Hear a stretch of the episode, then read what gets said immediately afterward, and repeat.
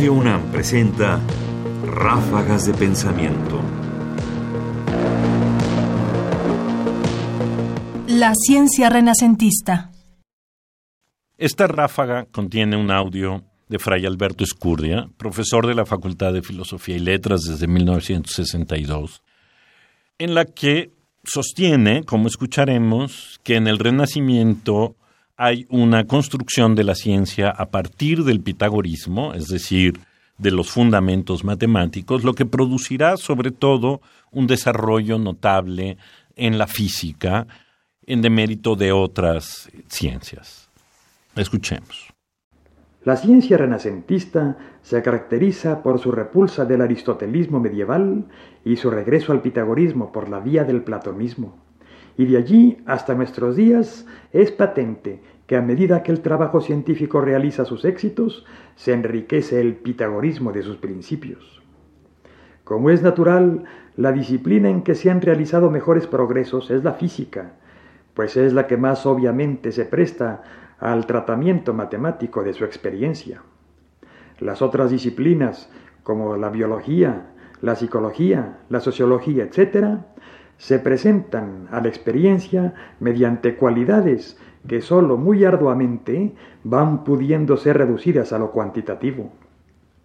Son disciplinas que tienen como primeras categorías nociones difícilmente matematizables, como la biología, por ejemplo, cuyo primer principio es la vida, noción que si en sus efectos es mensurable, todavía se presenta para muchos como misteriosa. Su reducción a la geometría requiere la construcción de espacios mucho más complicados que los que estamos habituados a construir. Sin embargo, la biología camina francamente hacia su matematización y en pos de ella van las otras disciplinas. Ráfagas de pensamiento. Hay varias cosas interesantes en este audio de Escurdia.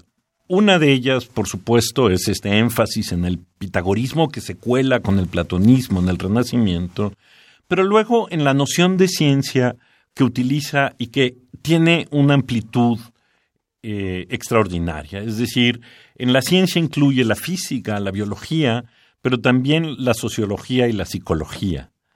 Es decir, hoy difícilmente veríamos en la sociología y en la psicología, salvo sobre todo en la psicología, en cierta forma de abordar los fenómenos de la mente humana, veríamos organizada un pensamiento científico.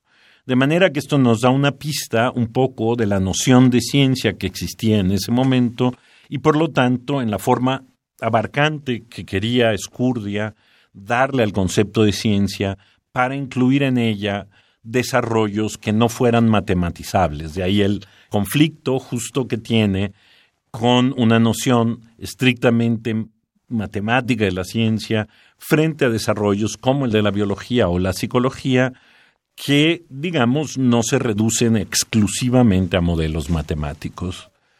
De nuevo, encontramos aquí una noción de ciencia, una noción de filosofía que analiza la ciencia, que constituye el rasgo más característico de la forma en que en ese momento determinado, en 1965, se abordaba esos temas. Fragmento del programa número 6, Renacimiento, de la serie Filosofía de la Ciencia con Alberto Escurdia, transmitido el 20 de enero de 1965 aproximadamente. Comentarios: Ernesto Priani Saizó. Producción: Ignacio Bazán Estrada. Más información en la página ernestopriani.com. Busca el podcast en www.radiopodcast.unam.mx diagonal podcast.